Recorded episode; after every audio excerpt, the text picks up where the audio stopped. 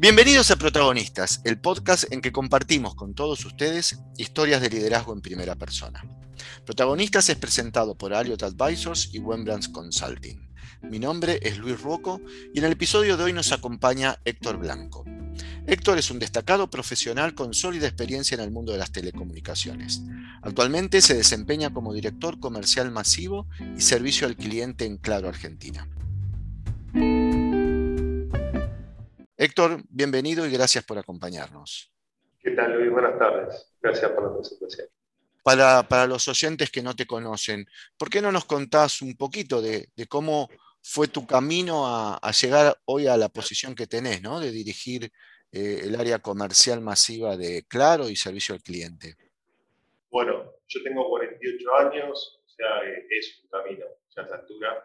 De, soy contador público UBA de base, tengo un MBA en la Universidad de Tela y mi formación profesional arrancó en el grupo Techín. Yo estuve ahí unos 10 años, entré bajo el paraguas de lo que ellos llamaban jóvenes profesionales, que, por definición, eh, si bien aportaban, trataban de formarte, con lo cual, digo, las series de administración me hicieron alguna vueltita de pasar por diferentes áreas. Eh, una experiencia súper interesante, estoy muy agradecido. Eh, en ese momento particular había una cantidad de proyectos y, profesionales de los cuales realmente uno aprendía mucho, salía muy informado. Eh, yo arranqué en una empresa chiquita dentro del grupo y, después di un paso hacia una dirección de staff, donde se consolidaba información de empresas operativas de, una dirección de staff que reportaba directamente a presidencia. Una lógica muy distinta de, mirar las cosas, de, de armarlas, de venderlas, eh, también vino que, fue una ventana de mucha suerte porque en Argentina se te da en olas cada 20 años eh, un momento de, furor de fusiones, adquisiciones, compra de empresas muy interesante. Y, de ahí después ya pasé de nuevo a, la operación, a trabajar en, empresas. Eh, pasé lo que después iba a ser Telmex. También diría que pasó a ser casi una característica mía no siempre buscada, te diría que por ahí la mayoría de las veces no buscada, de, ir rotando por muchas áreas. Ahí entré en ingeniería, a pesar de ser contador, porque era un trabajo de armar los costos de la compañía. Después tuve un paso por marketing, tratando de aprovechar ese conocimiento para costear proyectos. Pasé por el área de logística, volví a contabilidad y, bueno, después de algunos eh, idas y vueltas también quedando como director de Administración y Finanzas de Telmex, eh, bastante joven. Eh, fue un todo desafío, fue un, todo un desafío porque en ese momento realmente la compañía sigue siendo una startup, con todo lo que significa, ¿no? a nivel de experiencia está buenísimo, a, nivel esfuerzo es, titánico, es titánico, hay que construir todo, todo. Y, y aparte una compañía que gracias a Dios eh, que crecía a un ritmo gigantesco, con lo cual todas las soluciones que vos encontrabas y te hacía un esfuerzo enorme, cuando terminaba ya quedaban fuera de escala y había que empezar de vuelta a pensar nuevas soluciones. Eh, Súper interesante, cuando más o menos eh, podíamos decir que estábamos saliendo del área de startup, el accionista decidió fusionar Telmex con Claro. Y fue un arrancar de nuevo, y si bien las dos son telecomunicaciones y, y son del mismo accionista, la lógica de empresas son muy distintas. Telmex está concebida más como una empresa con clientes corporativos y claro, tiene su, foco, su fuerte en el mercado masivo y sus dominadas tremendamente distintas. Y en claro arranqué dando lo, que acá se llama operaciones comerciales, todo el back office comercial, cobranzas, incentivos de ventas, controles de comisiones. Después también, eh, no buscado eh, me pidieron hacerme cargo del servicio cliente, diría que en ese momento está casi resistido por mí y, lo terminé amando, me terminé encantando, aparte con la suerte de que, vamos a decirlo, hay, nos agarró una moda o un foco de, mercado de, de, poner mucho foco en el cliente, con lo cual contamos con muchísimo apoyo, creo que se hizo un trabajo bárbaro, súper interesante a nivel compañía en eso. Y, hace poquito, por algún tema fortuito, eh, incorporé también eh, la parte comercial, eh, todavía aprendiendo, pero bueno, hay equipos armados y, lo tomo, yo lo, tomo como manejar procesos o como manejar lógica, ¿cierto? Así que bueno, acá finalmente creo que llegué hasta hoy. Te hice un raconto de rápido de las idas y vueltas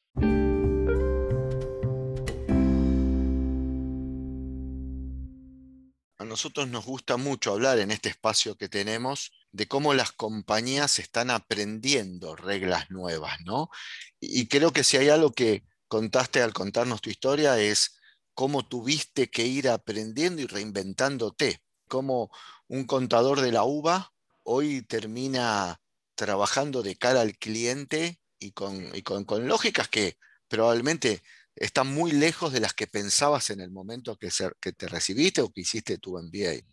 Pero, para nada arrepentido, ¿eh? diría que todo lo contrario. Yo creo que hoy, te, lo charlamos hasta arrancar, hoy soy quien soy, eh, producto de todo este background que te va formando no solo desde lo técnico, de que, estás obligado a, aprender eh, temas de servicio al cliente, temas de tecnología, temas comerciales, eh, sino que realmente los equipos son muy distintos culturalmente, lo que los motiva, lo que les duele, lo que los lleva adelante en gente comercial, en gente de servicio al cliente, son grupos conductores, es, es, muy distinto y, hacer el esfuerzo de entenderlos, de llegarles, de, de, mover esos equipos eh, es, un esfuerzo y, yo diría que también hasta para formar tu carácter, ¿no? que, te muevan de lugar así 180 grados cada tres años cada, vez que te mueves es un esfuerzo, es un esfuerzo, es un esfuerzo, y, vos te das cuenta que a la cuarta, quinta vez ya solo pedís al, al tercer año y, ahora que me das, te, te, formaron así. Es súper interesante. Me gustaría pensarlo en dos lados, ¿no? Creo que, como lo estás contando vos, es un montón de aprendizaje que recibió Héctor con esta permanente salida de la zona de confort, ¿no? Porque yo me formé también en la UBA y en económicas, en administración, pero digo, con una lógica más cercana a los números o a pensar en los procesos o a pensar en la forma de trabajar. Y esto acercarte al cliente, ¿qué sentís que te ha complementado a tu formación? Yo te digo, yo creo que, de cada área que te vas, uno no se lobotomiza, uno se lleva el aprendizaje, ¿no? O sea, yo no estoy en condiciones de, armarte una ingeniería de nada, que se entienda, ¿no? Pero, pero sí para armar el costeo precisas entender cómo funciona una red, qué componentes hacen falta, cuánto cuestan, cómo, cómo se articulan. Y, me parece que es interesante, porque en algún punto a veces te pones a hablar con un ingeniero y no te digo que, que vos le vas a cuestionar o recomendar una solución técnica, pero entendés de qué te está hablando.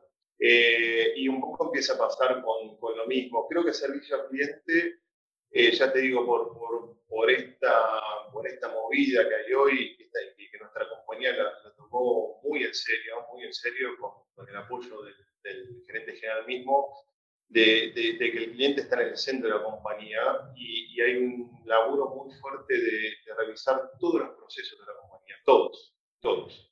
Y, y, creo que hay un trabajo cultural de recursos humanos muy interesante que se logró que todas las áreas eh, tomaron con ganas y sintieran que, de alguna manera impactan en el cliente, aunque fueras contabilidad, aunque fueras cobranza, aunque fueras la red. Y, entonces hubo mucho espacio para trabajar y ir puliendo procesos, ponerse en el lugar del cliente, tratar de que la experiencia fluya, este famoso seamless, de que en ningún lugar se note que hay un salto.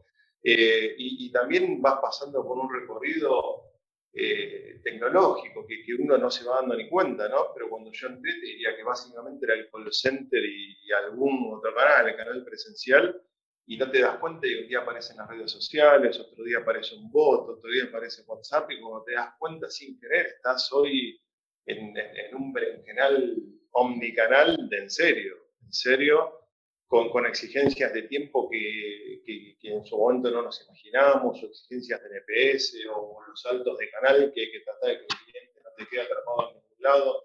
Y nada, todo va pasando y, y, estás atrapado en esto que, tiene un ritmo vertiginoso, vertiginoso. La verdad que a veces uno no se da cuenta y, cuando haces un alto y miras un poco para atrás, eh, te asombramos mismo, eh, te asombramos mismo, increíble.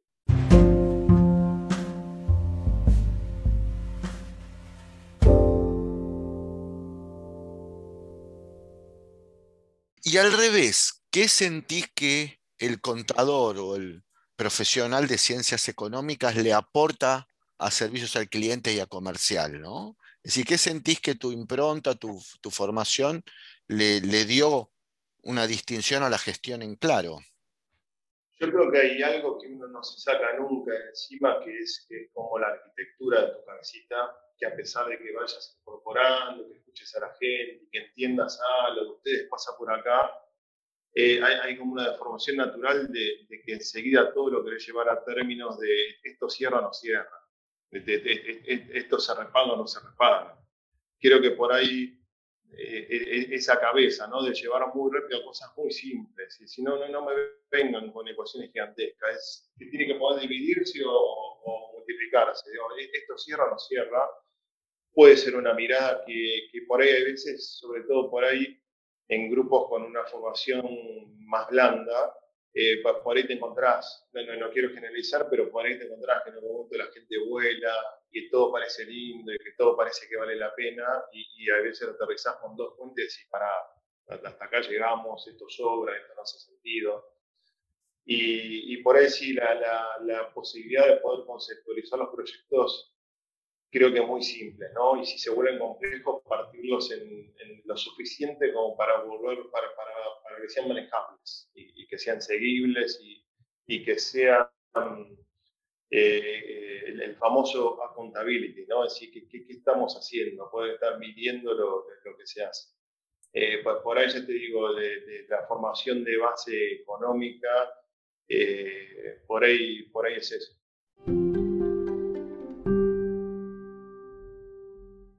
por ahí un, amigo siempre hablaba de lo, bueno de hacer cuantitativo lo cualitativo, ¿no? O, poder moverte en los dos mundos, ¿no? De, entender la idea, pero también de poder llevarla a números para que después sea medible, ¿no? Y que se pueda lograr el cambio.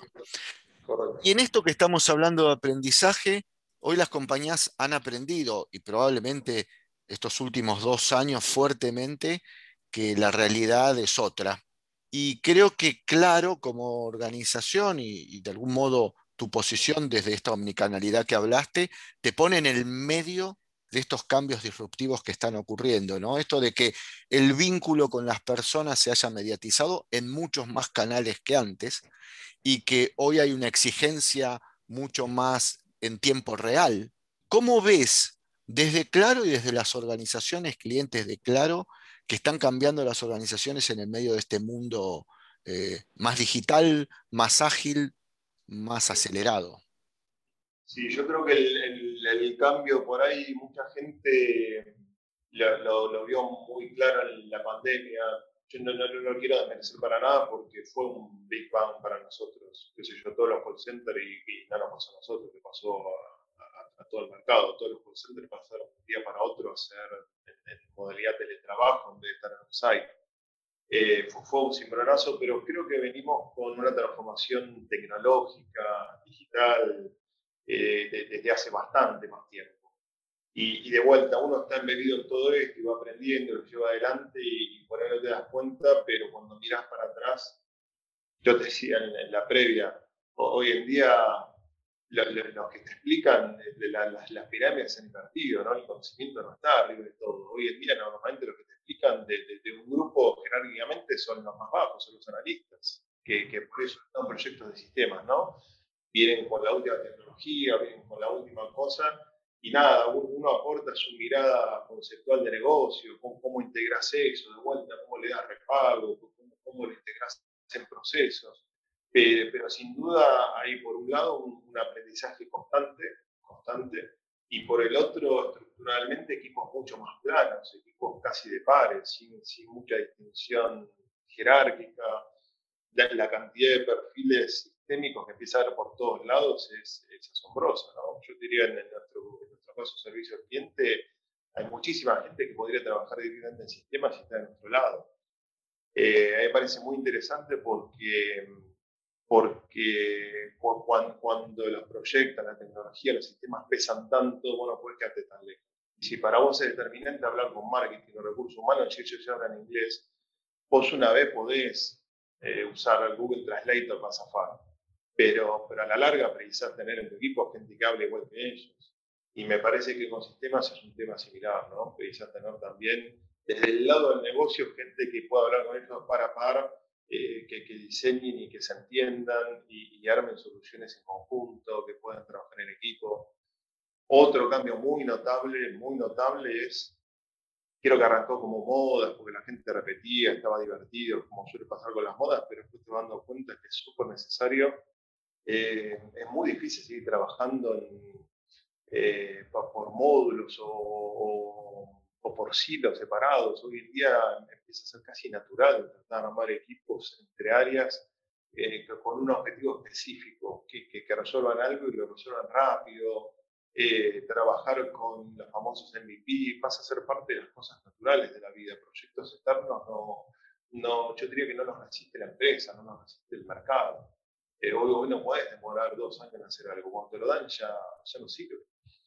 Eh, me parece que todo eso va pasando, va pasando mientras pasa la vida, ¿no? Y son cambios que vas haciendo y, van pasando solos porque, porque son requisitos de, del mercado, de la empresa te vas dando cuenta que se termina trabajando bastante distinto a como se trabajaba años atrás.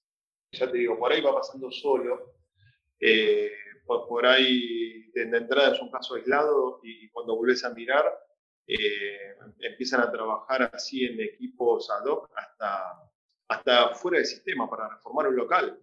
Porque te pasa lo mismo, si no puede ser que reformar un local no un año. Pasando de, área eh, en momento alguien se le ve la ficha y le decís, che, júntense todos un día la tarde, traigan a todos, traigan al contratista, traigan al de aire, traigan, pero, pero precisamos un local en tres meses, ¿no? Me parece que son prácticas que, que el momento requiere y que empiezan a despegarse.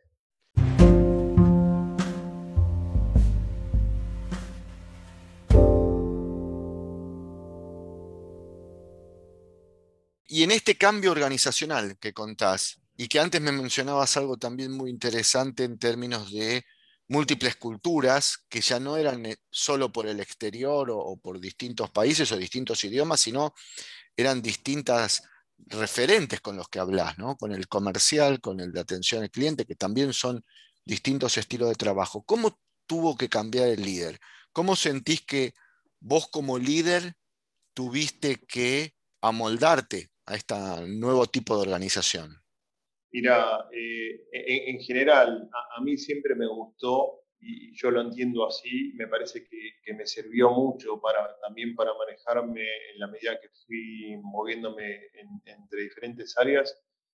Me gustó mucho dejar hacer, no, no, no sentir la necesidad de, de, de, yo estar involucrado ahí y, controlando, por un tema de egos liderando, de, dejar mucho espacio para que la gente haga creo que está bueno para, para, delegar, creo que está bueno porque si la gente se hace cargo del proyecto, me parece que se involucra distinto. Eh, en todo caso, el rol eh, es el de estar guiando. Decir, mira, esto salió buenísimo, me encantó, guarda con esto que, que, que, se están corriendo un poco, me parece que no está tan bueno, y ir dando tu feedback y, y tratando de, de, de orientar pero, pero dejar que la gente pueda hacerse cargo. Creo que, que no hay nada más motivador que, que, la gente sienta que realmente es parte de algo, que sienta que tienen un desafío. Y, y me parece que también eso te permite, digo, si, si vos querés llevar vos el proyecto adelante, no solo que hay un tema de escala, hay un tema de tiempos, eh, sino que cuando vas cambiando de áreas también hay veces, hay que reconocerlo, Luis, no, hay veces no estás en condiciones de decir yo sé todo. Eh, es más un aprendizaje decir, a ver, explíquenme ustedes a mí por qué hacen esto, por qué no lo hacen, por qué, lo, por, por, por qué están proponiendo tal o cual cosa. Eh, yo, yo, lo veo un poco de esa manera, ¿no? Eh, tratar de, de, empoderar mucho a la gente, tratar de, de plantearles desafíos, por, por, ahí incluso decir, bueno, nada, lo que hicieron está buenísimo, pero no, no nada, que es algo muy común, ¿no? No, podemos vivir de, de, lo que hicimos el año pasado. Eh, tratar de estar en tema para proponer un desafío interesante nuevo. Creo, yo, yo lo consigo de esa manera, ¿no? Yo lo consigo de esa manera. Charlar mucho con la gente, eh, proponerle cosas eh, realistas, francas, siempre decir la verdad, pero, pero solo guiarlos, solo guiarlos, los, los, que, los que empujan son ellos. Una compañía como Claro, ¿no? que hasta donde yo conozco, de hecho como usuario cliente de, de Claro, tiene presencia en toda América, y de hecho debemos, debes tener una expectativa de nosotros los clientes de que me vaya de un país a otro, de una región a otra, de una provincia a otra y perciba un servicio similar. ¿Cómo se logra mantener esto que históricamente siempre era con una jerarquía más, más dura, con políticas más fuertes, con una bajada de línea, si se quiere, o un pensamiento centralizado en esta realidad que se vive hoy, ¿no? De, trabajar más cerca del cliente, más descentralizado, con más intervención de los empleados, con este cambio organizacional. ¿Cómo se logra sostener esa idea ante el cliente de que claro es claro en todos lados? Bueno, lo, de claro, claro, es, claro en todos lados es, relativo. La, cantidad de usuarios que tenés que, hacen roaming cuando uno lo ve sobre el parque eh, es realmente menor. No sé si te puedo asegurar que claro es el mismo en todos lados porque los mercados son distintos y, y hay un montón de condiciones de contexto que cambian, desde la competencia hasta los niveles socioeconómicos. Eh, sí es importante que acá, a nivel país, eh, claro, tenga un, servicio, una prestación homogénea. Eh, en eso trabajamos mucho, nos, ocupamos. Y después, parte de tu pregunta es, tenemos bastante libertad para trabajar, es algo para reconocer. Probablemente también haya sido una solución que encontraron por, por la dinámica que, que, tiene este mercado, que, que nada, si, si, no te mueves muy rápido, no te adaptas muy, de manera muy ágil, eh, te, te quedas afuera y probablemente en un esquema centralizado fuera imposible hacer esto.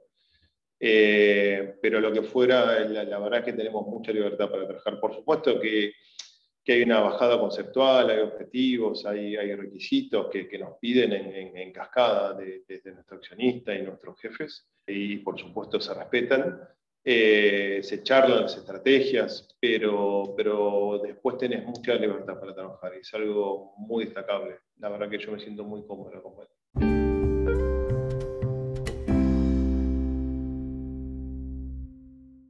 Héctor, ya tuviste que cambiar varias veces tu sombrero y fuiste mutando de un área a otra, como charlábamos hace un rato.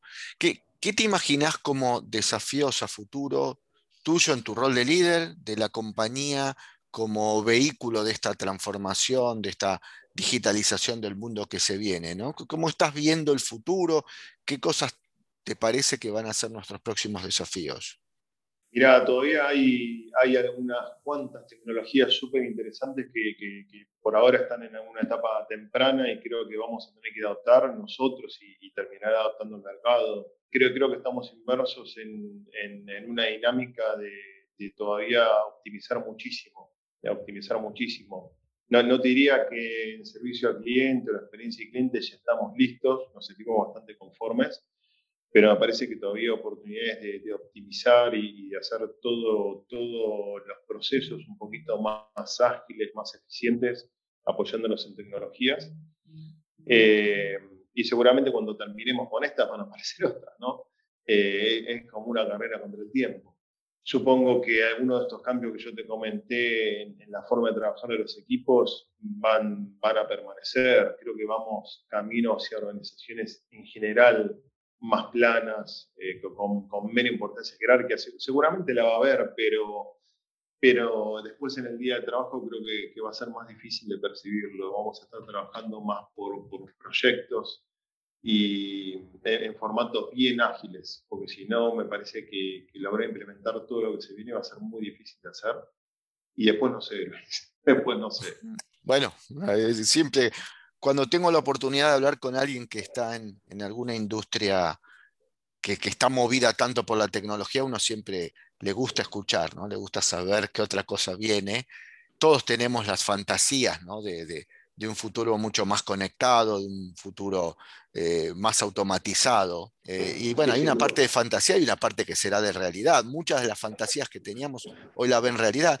Vos hace un rato decías que para mucha gente la pandemia le mostró una aceleración de cambios que ya existían, pero que creo que lo que nos ha pasado en el 2020 es que lo necesitamos usar mucho más. Rascamos y estaba. Si esto hubiera pasado hace 15 años, no hubiéramos tenido esas facilidades. Hubo una. Probablemente, probablemente, claro, muchas soluciones no hubieran estado tan a mano, ¿no? pero hay, hay cambios que, se, que, que, uno detecta que a pesar de que la normalidad va volviendo, eh, algunos cambios van quedando. Probablemente la adopción de algunos canales digitales eh, pegó algunos saltos que después habrá caído del pico máximo, pero quedó en niveles más altos. Creo que la gente se vio obligada a conocer canales que por ahí no todos conocían. Sí, sí, yo creo que, seguramente aceleró varios años el, despliegue que, teníamos hacia adelante. Y, las posibilidades de automatizar sobre eso con, diferentes tecnologías todavía es muy interesante, muy interesante.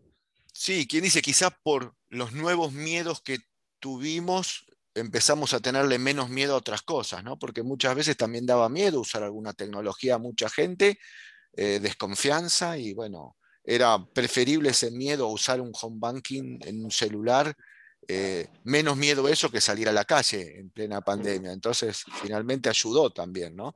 Para la adopción. Sí, claro, acá tenés dos, son las dos caras de la moneda. Digo, por un lado es disponibilizar la tecnología y lograr que los equipos de sistema, con toda la complejidad que esto tiene, logren, logren entregar soluciones que sean eh, que sean funcionales, que, sean prácticas, que, la gente entienda, pero después, por otro lado, hay algunos saltos tecnológicos que, implican un cambio cultural. Hace, rato, un rato, hoy estábamos charlando sobre algún bot de voz para, para, para atender a canal y, las implicancias que tiene desde el punto de vista cultural. Y, no, no, no nos olvidemos que, yo te lo puedo decir porque ya tengo algunos años, eh, cuando aparecieron los contestadores automáticos al inicio, la gente cuando escuchaba se quedaba paralizada. Muchas veces te cortaban porque no sabía qué hacer. Y después de algunos años que, se desplegaron, la gente empezó a dejar mensajes, lo, incorporó. Hay también una, evolución cultural que hay que ayudar, hay que tener paciencia, hay, hay que de alguna manera ir capacitando a los usuarios, que permitirles que adopten la tecnología, ayudarlos, acompañarlos en este proceso digo, no, es solo la parte del despliegue tecnológico, hay que ir acompañando con paciencia y, con cuidado a, que los usuarios en esto eh, puedan sentirse cómodos, ¿no? Y tampoco forzarlos, empujarlos de prepo a, algún canal donde de entrada no se sientan tan, tan felices. No, no, estaría bueno. No estaría bueno. Sí, bueno, y también va pasando el tiempo y las nuevas generaciones que solo quieren estos, estos espacios también van ocupando lugar en las en las organizaciones, ¿no? Y eso también apalanca más el cambio. ¿no? Héctor, muchísimas gracias. La verdad que fue muy rica la charla, lo disfruté mucho. Así que, bueno, te agradezco mucho haber participado. Dale, muchísimas gracias, Luis. Buenas tardes. Bueno, y muchas gracias a todos por acompañarnos en este nuevo intercambio de ideas. Los invitamos a que se suscriban al podcast en Apple Podcasts o Spotify. Este podcast es patrocinado por Wembrands Consulting y Elliot Advisors y es producido por Malu Ceballos. Los esperamos en nuestro próximo episodio para seguir compartiendo historias de liderazgo en primera persona.